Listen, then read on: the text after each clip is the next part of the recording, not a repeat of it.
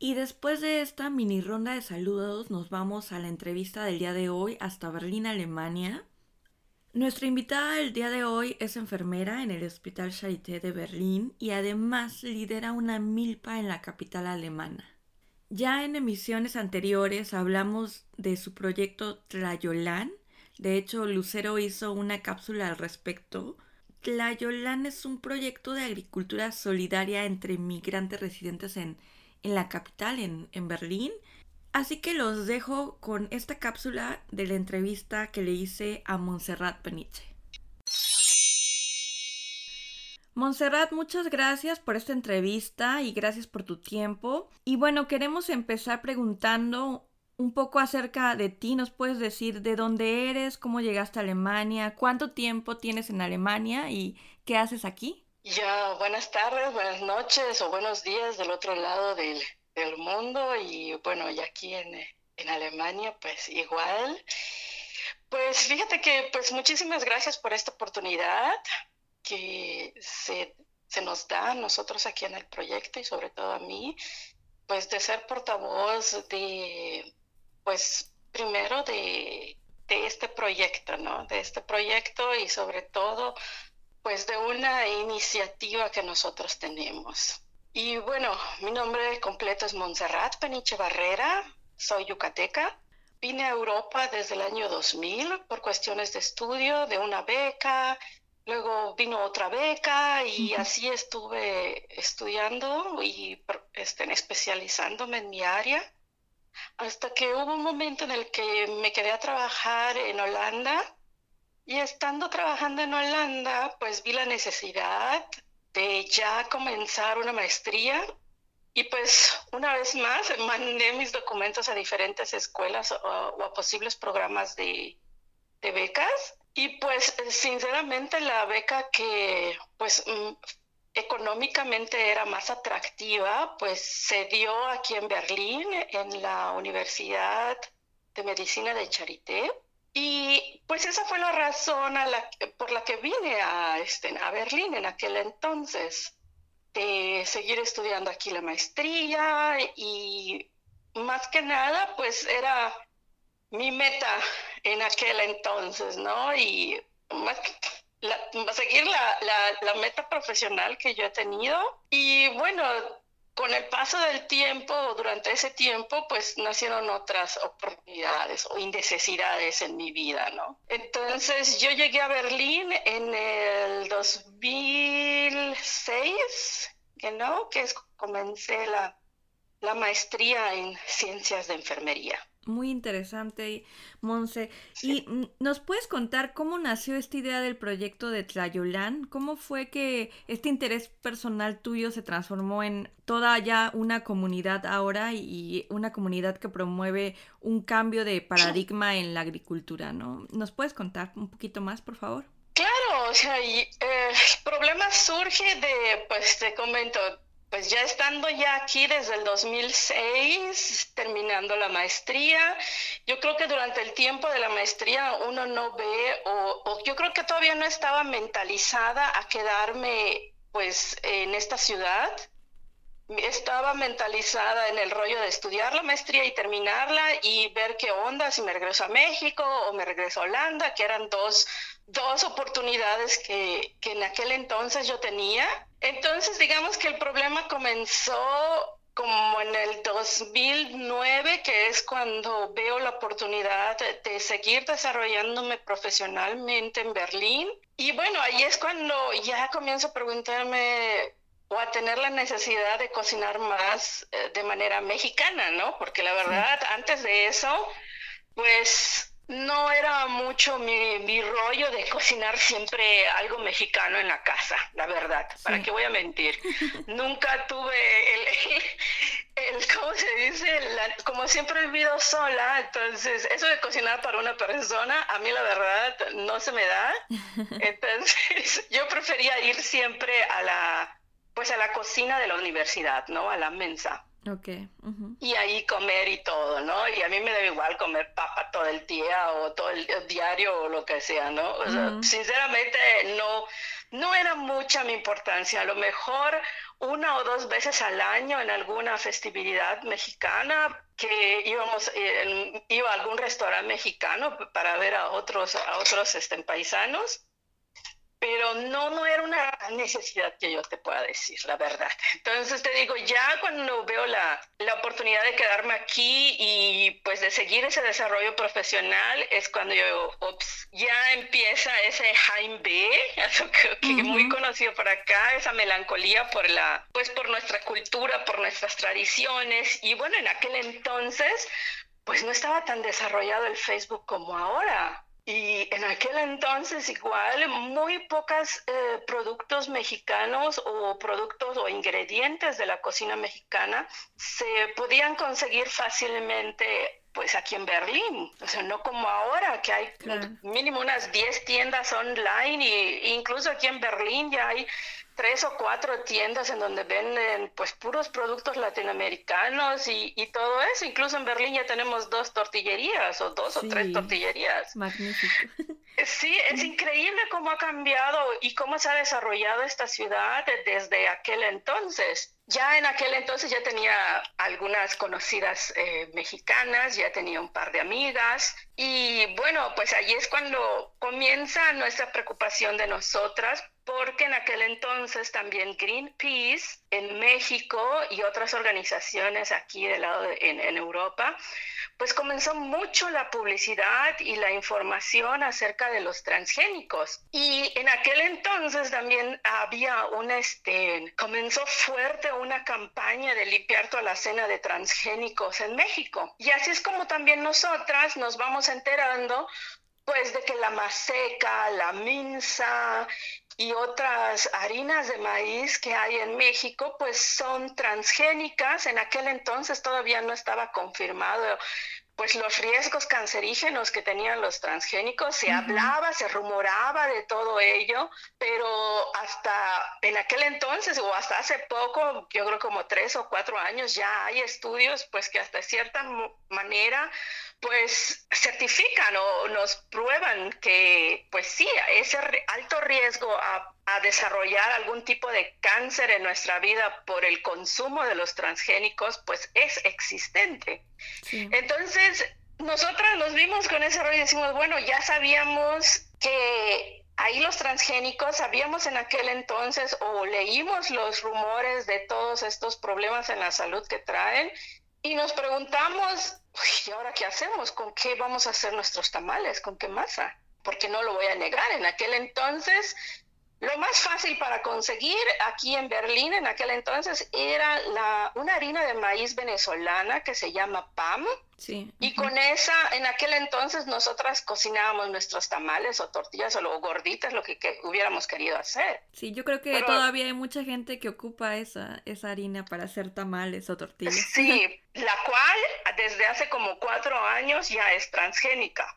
Porque igual en aquel entonces, en aquel entonces todavía se hacía con maíz criollo, pero luego entraron los, la fábrica de, o la, sí, la fábrica de, de pan, tengo entendido que se cambió a Colombia, y en Colombia hubo en aquel entonces, o hasta hace poco, la entrada del maíz transgénico de Estados Unidos. Entonces, incluso si todos van a la alacena y leen el, el, el pues el, el paquete de, de, la harina de maíz pan, pues ahí dice muy bien, aunque todavía está en letras chiquitas, que es, es hecha con harina de maíz transgénico. Pues más que nada, ahí es como comenzó la necesidad, o nosotros vimos la necesidad vamos a sembrar nuestro maíz, vamos a sembrar nuestros tomatillos, vamos a tratar de sembrar chiles. Y en aquel entonces, pues no te voy a decir que fue muy fácil, o sea, fui, fue difícil primero encontrar semillas criollas,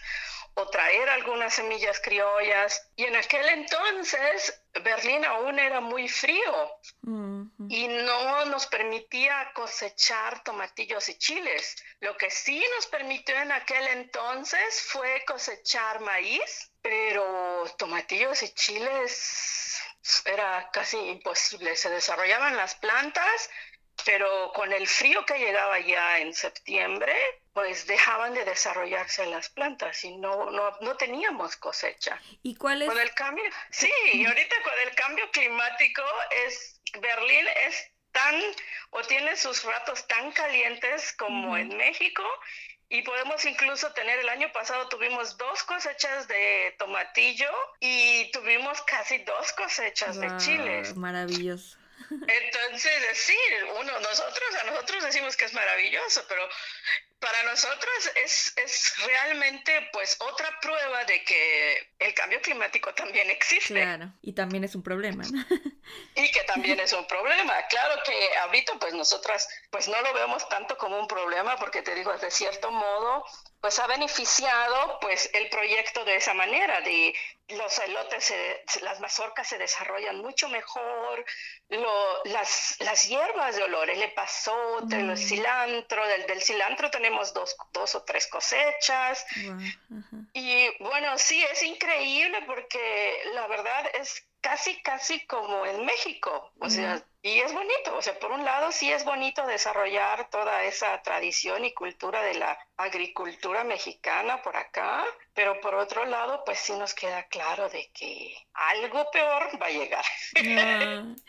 Oye, Monse, ¿y cuál, cuáles son las cosas que aprendiste acá sobre la milpa? ¿Trajiste ya conocimientos previos o algunos recuerdos, no sé, desde México? ¿O qué fue lo que, que aprendiste en Berlín con la milpa? Bueno, la milpa fue un recuerdo que yo traía de mi niñez, de las visitas que hacíamos en el pueblo, que hacíamos, o sea, mi mamá y mi papá, ambos, pues vienen de o sea, su origen de ellos es, son de pueblos pequeños. Mi mamá es de un pueblito que se llama Cantunil, que es cerca de donde está la supercarretera Cancún, nomás para que se orienten. y mi papá, pues igual, viene de un pueblo pequeño que se llama Espita. Entonces, era, era común o frecuente que mínimo cada año, pues nos íbamos a las fiestas de los pueblos donde normalmente pues hacía la cosecha de la, la, fiesta de la cosecha, se iba a cosechar y, y traíamos los, los, las bolsas de mandado llenas de las mazorcas y enseguida las poníamos a cocer y a comer los, los, este, las, los elotes así con su limón y chile y todo eso. Y bueno, de poquito en poquito, pues así fue como comenzó el interés lo, de despertar esos recuerdos. Y por otro lado también los primeros años de Tlayolan, el, el área de, de, la tierra la teníamos dentro de un proyecto de agricultura solidaria y que obviamente pues ahí sí había un agricultor, un agrónomo, que a pesar de ser agrónomo y haber estudiado y todo, pues tampoco había tenido ninguna experiencia con la milpa, pero bueno,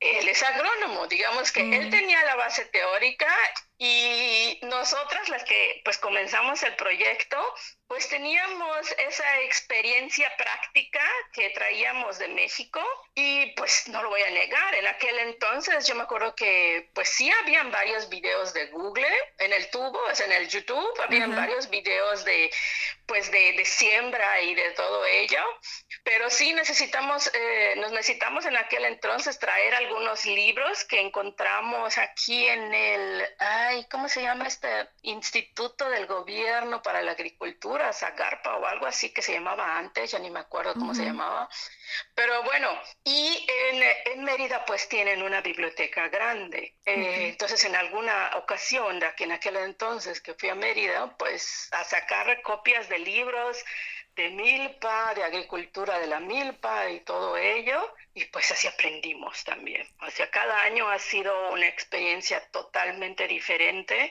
Como te he comentado anteriormente, al principio pues sí hubo muchos fracasos con los tomatillos y con los chiles, terminábamos muy frustradas y bueno, yo creo que lo que siempre tuvimos para cosecha desde el inicio pues fue huitlacoche y pues las mazorcas, el maíz, pero muchos, muchos fracasos al principio. Entonces, cada año, pues preguntábamos, preguntábamos por todos lados, que por tips, y bueno, también entre la gente aquí en Alemania. Y pues con el desarrollo de este eh, problema climático, pues vimos que también el clima pues empezó a mejorar para nosotros, ¿no? Para, la, para poder sembrar lo que a nosotros nos gusta, ¿no? Y también se empezaron a desarrollar mucho mejor las redes sociales. Entonces ahorita es súper fácil encontrar en YouTube pues un montón de videos acerca de agricultura. Ahorita en grupos de Facebook podemos intercambiar experiencias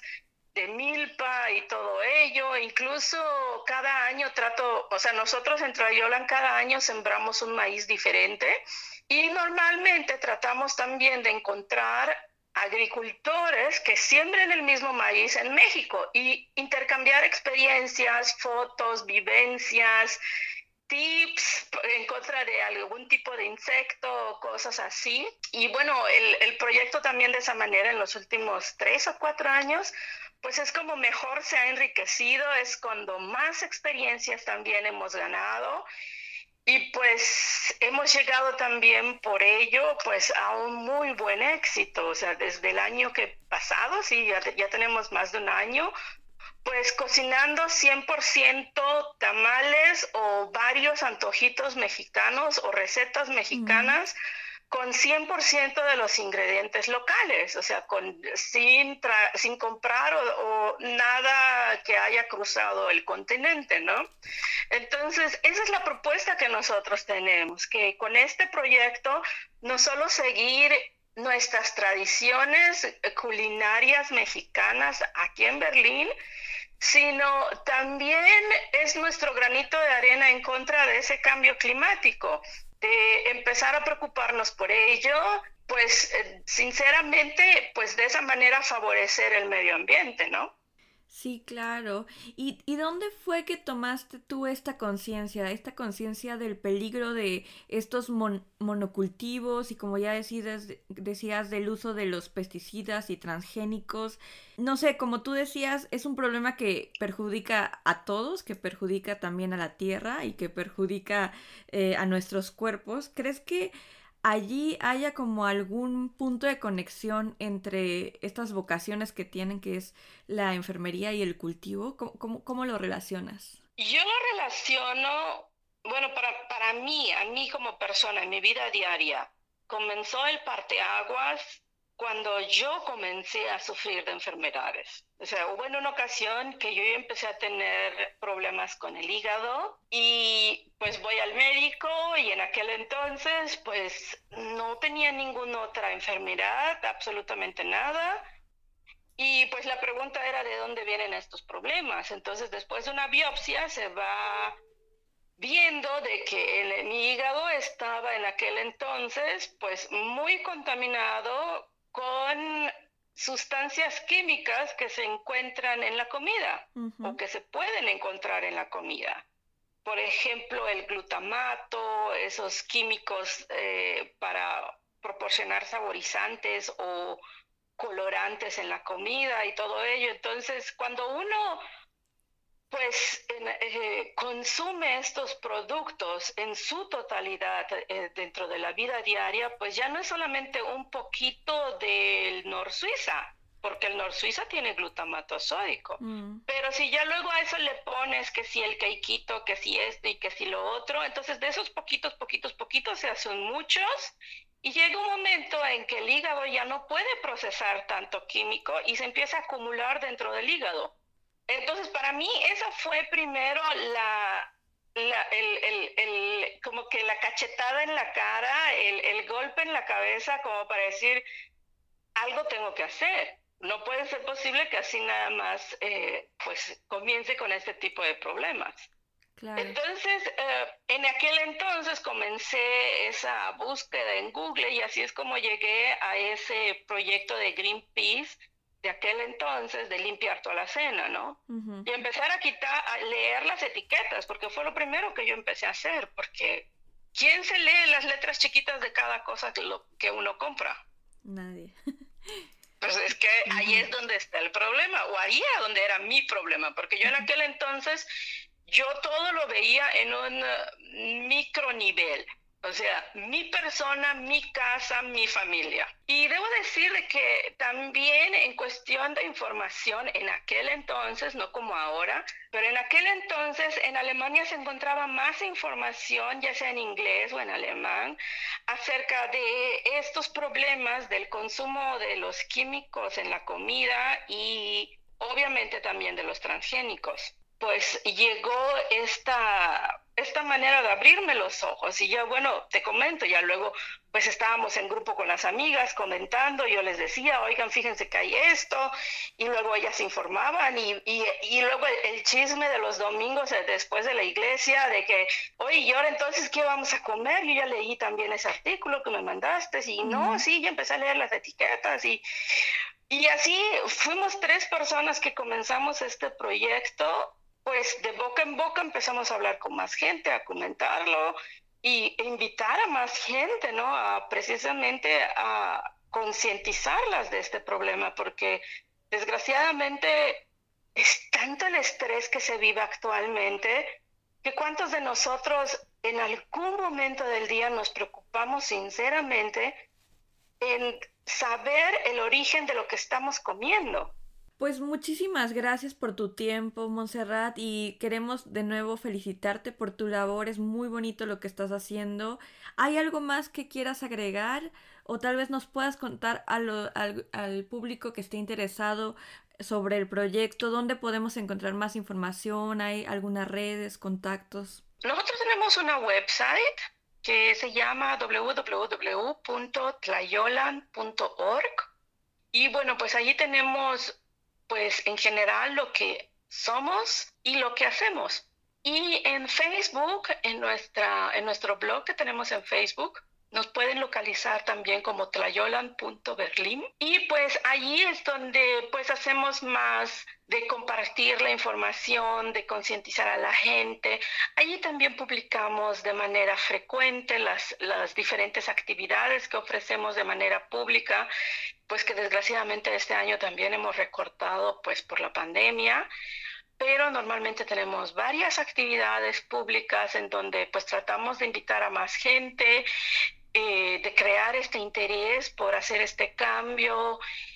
Y bueno, yo siento que entre si son peras y son manzanas, o cuando nos vemos o cuando no nos vemos, a mí sí me gustaría, eh, pues, invitarle a todo el público, a todos nosotros, de que pues realmente comenzamos a, comenzamos a tener ese interés en, eh, pues en proteger esa identidad del maíz mexicano, ¿no? la identidad mesoamericana de la tortilla, hecha 100% de masa de nixtamal.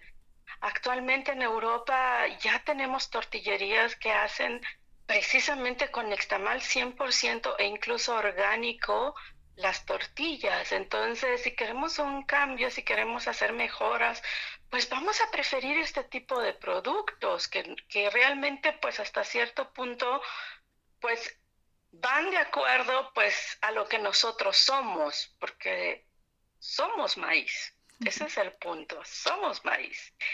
Y sobre todo, más que nada, pues a limpiarle la cena. Yo les invito, muchos me preguntan de cómo comenzar con uno. Pues así de fácil. Primero es lo más difícil, limpiar toda la cena, así con lágrimas en los ojos, sacar todo lo que tenga glutamato, sacar todo lo que tenga colorantes y saborizantes artificiales.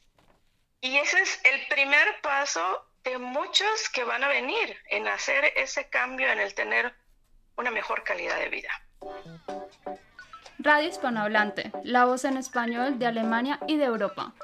Sintoniza la frecuencia de la Freies Radio für Stuttgart, el 99.2 FM, o da clic en el live stream de nuestra web, freies-radio.de. Pasa una hora genial y alegre con nosotras, cada segundo jueves de mes, de 2 a 3 de la tarde. Más información en nuestra cuenta de Instagram, Radio Hispanohablante. Continuamos.